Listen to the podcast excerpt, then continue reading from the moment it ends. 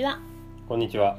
静岡県伊豆半島の自然寺からお送りします私たちは自然寺温泉街で文豪カフェをやっていますのどかですりょうです。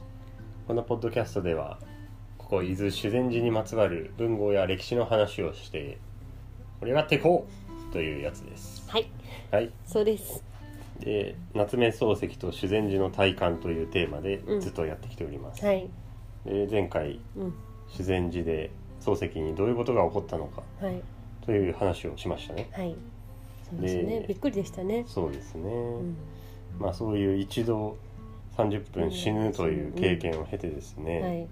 漱石の心境にもやっぱ変化があるわけですよ、うん。うん。まあそういう大きな経験をするとね,、ね。うん。何かあるでしょうと。はい。で漱石が言ってるのは 一つ目はうん。感謝といううん。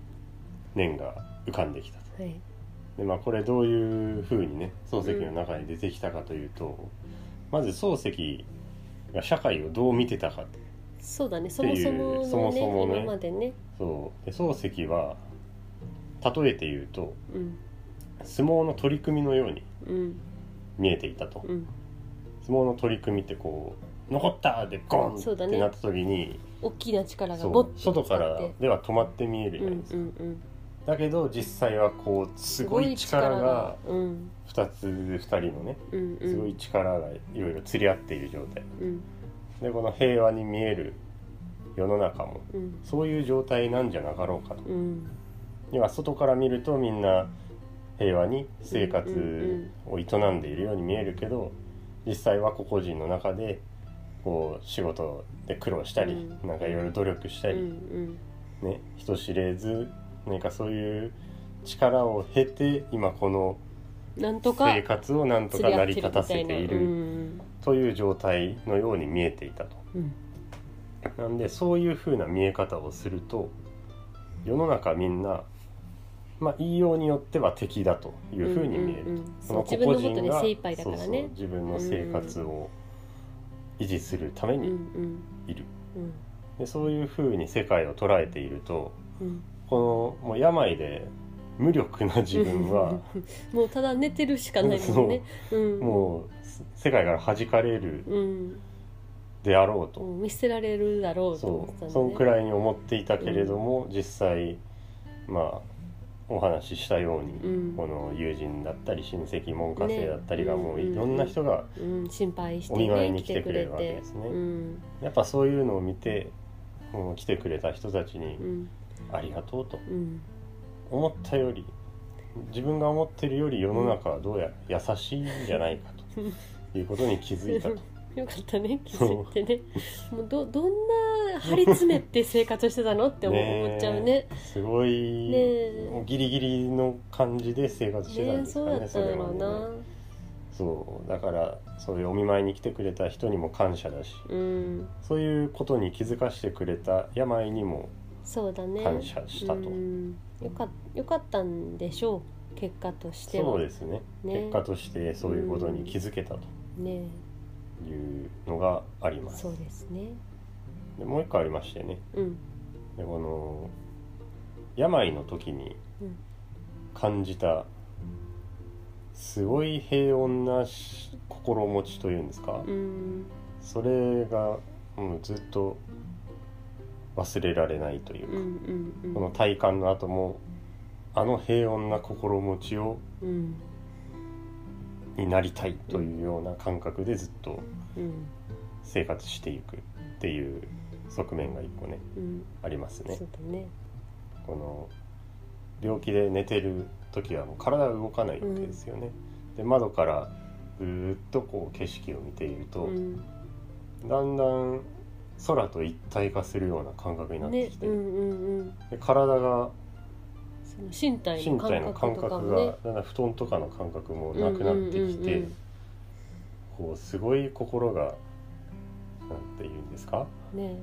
静かなうん。状態になったと。でその感覚が忘れられない。うん。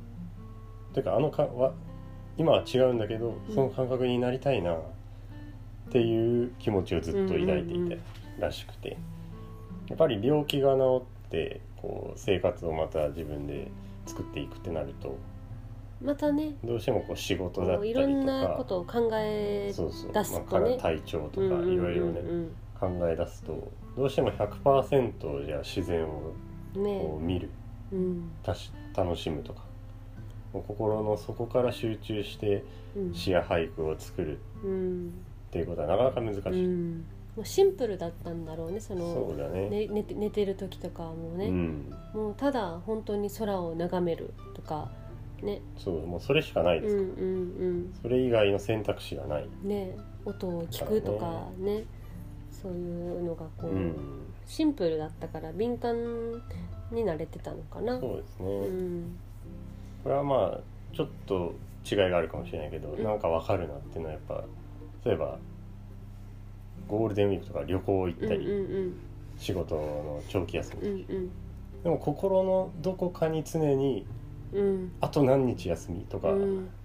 仕事のこととかがね。うん、100%こう拭い去るってこうねそうそう。難しいよね。だからそのね旅行にじゃあ100%ってわけにはいかないところを、だからその病気の時はそういうのもなかったうんうんうん。だからその感覚がねうん。うんすごい良かったとうん。言っておりますね。はい。そんな心持ちにさせたのが修善寺の体はい。感でした、でした。はい。はい、ね。どうですか？この漱石はうん。一度死にかけるという経験をしたことによってうん感謝という心境を覚えたりね、うんうんまた心の平穏という、うんうんうん。今まで感じたことがなかったような気持ちになったり、そういう新しい一面に触れるきっかけになったんですけど、うんそういう経験ありますか？その急になんかの MC みちょっとたいな MC 風風ににしてみた？なんはいやろな変わったこと？とか？そうね。なんかのきっかけになったとか心境がこの出来事で変わったな。っていう。そのさ状況なのかうん。年齢なのかちょっと今思うとこうちょっと分からへんねんけどあ出来事きっかけかなのかただまあ、たのだただ。成長というか成長か衰退かわかりませ成長であってほしいな。そうですね。あのなんかベタやけどさ。ベタベタな話していい？いいよ。すごい。好きよ。結果ベタ好きよ。好き？好き、うん。あのすごいベタやけどさうん。あのオーストラリアにワーホリに行ったりししたことがきっかけみたいな よくあるじゃん。あベッタベタやね。えベッタベタやろ？でもさ鳥肌立ってきた、うん。あのさあのそれまで日本にいた時は多分物質主義なんていうんやろ？すごいそうね。すごいこう物がいっぱいあったのよ。うん。靴にしても。そんな余韻はいまだに感じますもんね僕も まだ言うもんな、うん。でもだいぶ減ったよ。え。ー、その気持ちはあるよ。あ可愛いな。これ欲しいなとかは。まだあんねんけどポチるかどうかとかあ実際買うかどうか、まあ、買うってなるとさそういう店が今近くにないっていうのも大きいと思うねんけどさ、あと多あ分そのそうだね。京都から静岡の山奥に 環境が変わって。そうそうそう。であとまあこの今身につけてるものとかそういうのも変わったっていうのもあるかもしれんねんけど昔その京都に行って普通に働いてた時はさまあ働いてるからそれなりのまあお給料はあるわけじゃん。うん、とかだからさなんかもう今とは違ってね。今とは違ってね。悲しいんだかいいんだか今とは違ってね。そうだからさいろんなものをやっぱりこう欲しくなってたし、まあ、仕事柄多分そう身につけるものとかがすごいまあね欲しくなっ使わたな。きゃいけりみたいなないような仕そうそうそうそう。事だったしねっていうのもあって多分すごいすごい持ちすぎててうん。で、まあ、その感じのままフィリピンの語学学校行ってからオーストラリア行ったんやけどさ。うん。そのままねフィリピンからオーストラリアっていう流れやったんやけどフィリピンに行く時にさもう何を持って行っていいかが分からへん。海外に住むなんてこう初めてやからさ、うん何を持っていいか分からへんしであの母親とも何持ってくるとどうなのって言った時に母親もちょっと変わってるからさ、うん。なんでこのマッサージのクッションを持っていけとか絶対使わないやなんかこう勉強で疲れるかもやからこれ持ってった方がいいんちゃうって言っったりとかさあと なんかあのフィリピンやからさうん。蚊がさデング熱だのなんかなそういうのあるやん。あだから蚊帳を持ってんけ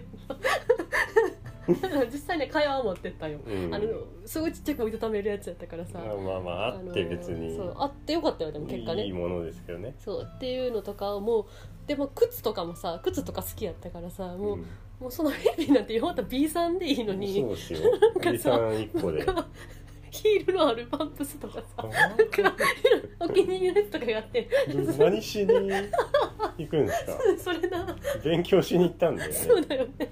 そうとかをいっぱい持ちすぎて、なんかもうだからすっごい荷物やったんやろな。うん。すっごい荷物で到着したもんやからそれを見てた子に次の日ぐらいに「キャビネットごと持ってきたの?」ってうん。韓国の19歳の男の子に言われた そんくらい持ってたんですね。そんくらいすごい大荷物で行っすてごいね。でもちょっとさ2か3か月かフィリピンで過ごすやん。でそのままオーストラリアっての時にさもう荷物が多すぎてこれを3ヶ月だった？のフィリピン。フィリピン3か月やった。3ヶ月でキャビネット持ってった オーストラリア行くから、まあまあまあ。そそううそう。あそれも見見そうそうそう見越してての。そうそうそう。そうっていうのでいろんなものを持ってったけどこれで飛行機乗ったらそんなすごい荷物の金額がすごいことになるっていうと、使わへんものいっぱいあったからうん、うんこんなにいらんっていうので日本にまた送り返したりとかしてそれでも多分多かったと思うねんけどさ。うん。でまあそれでオーストラリアでまあ2年ぐらいするうちにすっごいこうシンプルになっていって徐々に。着てるものもうんすっごいシンプルもうユニクロとかそんなんでいいわみたいあな すっごいシンプルになるし。ーうん。なんかあの例えばさこう身につけるピアスとかさネックレスとかつけてたけどさもうそれももうこれだけつけっぱなしのものこれだけでいいってなったりとかさ、まあ、ちょっとぐらい持ってたけどってなったりとかなんかこうどんどんどんどんシンプルになってってさ最後多分バックパック1個でも大丈夫ぐらいのそうだね、うん。会った時はそうそうそう、まあ。荷物うんに、うん。でも多分スーツケースとかなかったと思うから最うん後パースの時とか、ってなってたからリュック2つか。バックパックと多分リュックとか。うん。で行けてたからなんかそっからちょっと変わったよねやっぱ。この本当にいるものと本当にいるのっていう なんかそのもう本当にいるものをなるべくそういうものだけにしようっていう、一回こう選択する時間を持つようになったらね。うんっていうふうになったからそこはすごい変わったかなと思う。まあメイクもすごいシンプルになったし。今なんてなんかほぼほぼすっぴんやんそうですね。メイク道具もメイク道具もすごいシンプルになった今思ったら。うん。そう。よかったねよかったよ。結果よかったよ。うん。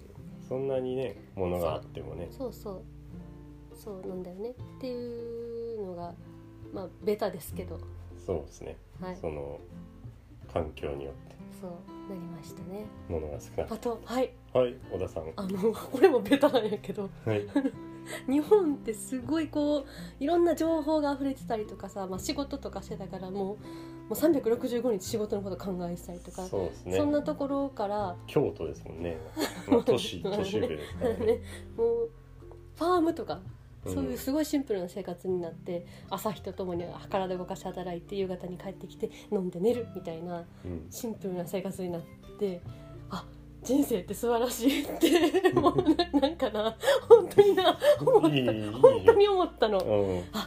これが「Life is Beautiful」なんだってっていうのをあのねあれ多分確かなズッキーニしてたファームの時にもう何もないからもうだだっ広いのよ。うん。で空もすごいいい天気とかやってあー素晴らしいって思った。おー。いいじゃん。そう。はい。は い喋りすぎたわ。いやテンション上がって喋りすぎたわ。といいとテンション上がってるなと思いながら聞いてしまいました。失礼しました。止めて。止めて尺長なるから止めて。いいと思いますまあまあまあねそういう経験を経てこういう考えはやっぱ変わっていき,、いきますからね、うんよか新しい体験をすることで。いいきっかけでした。そうそうそうう。ん。きっと漱石もね。そうだね。そうまあ、だけどよくはないけどでもまあね気づうん、けてよかったの結かな、果うん、結果感謝してるしね。山にそうだね。そうだね、そうそう。うん、いいと思いますよ。うん。と思います、そういうことですね。はいじゃあ。全然違う話になったからもうもう漱石のあれとか吹っ飛んで大丈夫？大丈夫？そうですね。この修善寺の大患。ね全然大患から Life is beautiful になっちゃったよそれが引っ張ってあ戻してきました。ごめんごめんごめんごめん。戻して。うんね。ね。